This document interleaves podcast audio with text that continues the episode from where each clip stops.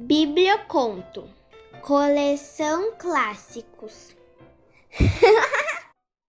A Lebre e a Tartaruga Recontado por Ana On, editora FTD Era uma vez uma lebre e uma tartaruga. As duas eram muito amigas, mas muito diferentes. A lebre era muito agitada e animada, enquanto a tartaruga era calma e molenga.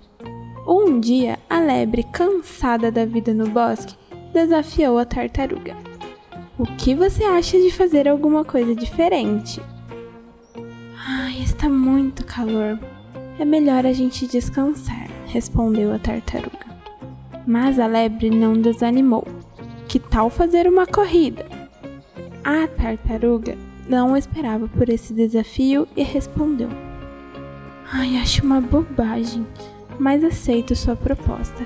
Pelo menos é algo diferente. A lebre ficou contente e, muito confiante, disse: Muito bem, a primeira a chegar à margem do rio será a grande vencedora.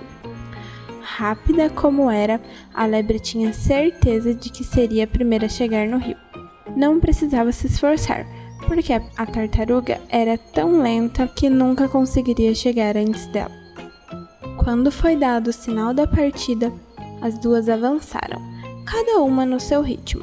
Enquanto a tartaruga avançava lentamente, a lebre corria depressa.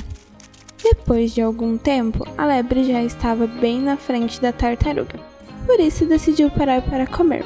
Estava com fome e precisava de energia para continuar. Foi até a horta, escolheu uma cenoura bem grande e devorou num piscar de olhos. Depois pensou: Ai, agora que já estou com a barriguinha cheia, vou tirar uma bela soneca.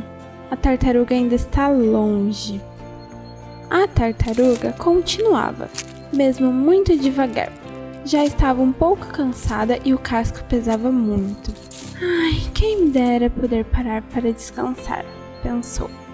Mas sabia que se parasse ia ficar mais longe da lebre. Tinha que se esforçar e continuar. Enquanto isso, a lebre dormia sossegada na horta. De repente, teve um sonho horrível e acordou. O que eu estou fazendo aqui? Aonde está a tartaruga? Levantou depressa e correu até o rio. Viu a tartaruga e ficou surpresa. A amiga estava a um passo da chegada.